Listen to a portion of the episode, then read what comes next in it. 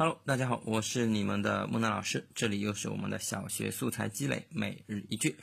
那今天我们要写的一个句子呢，是描写狂风的，嗯，和昨天一样啊。今天这个句子呢，有那么一点点的长，但是没关系，我们也可以去尝试的去克服它，去征服它啊。那我们先来看一看原句，它是这样子的：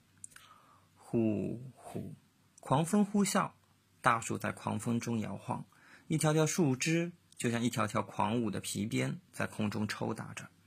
松树苍翠地站在白皑皑的雪地里，随着凛冽的西北风摇晃着身子，发出尖利刺耳的呼啸，像是有意在蔑视冬天。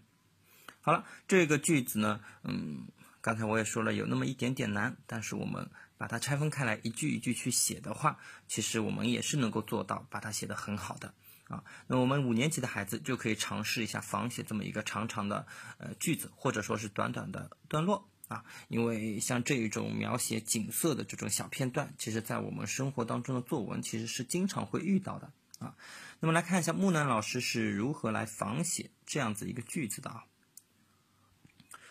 呼呼，暴雪肆虐，花儿在暴雪中颤抖。一个个花苞就像一个个害怕的小孩，在叶子中哆嗦着。向日葵笔直地站在了飘飘的雪中，伴着细碎的小雨，努力挺直了腰杆，像是在迎接挑战。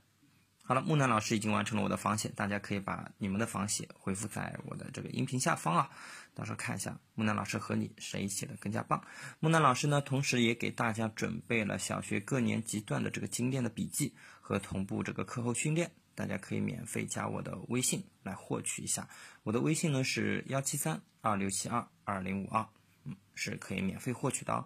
嗯，那么好了，今天的节目就到这里，暂时告一段落了，我们下期节目再见吧。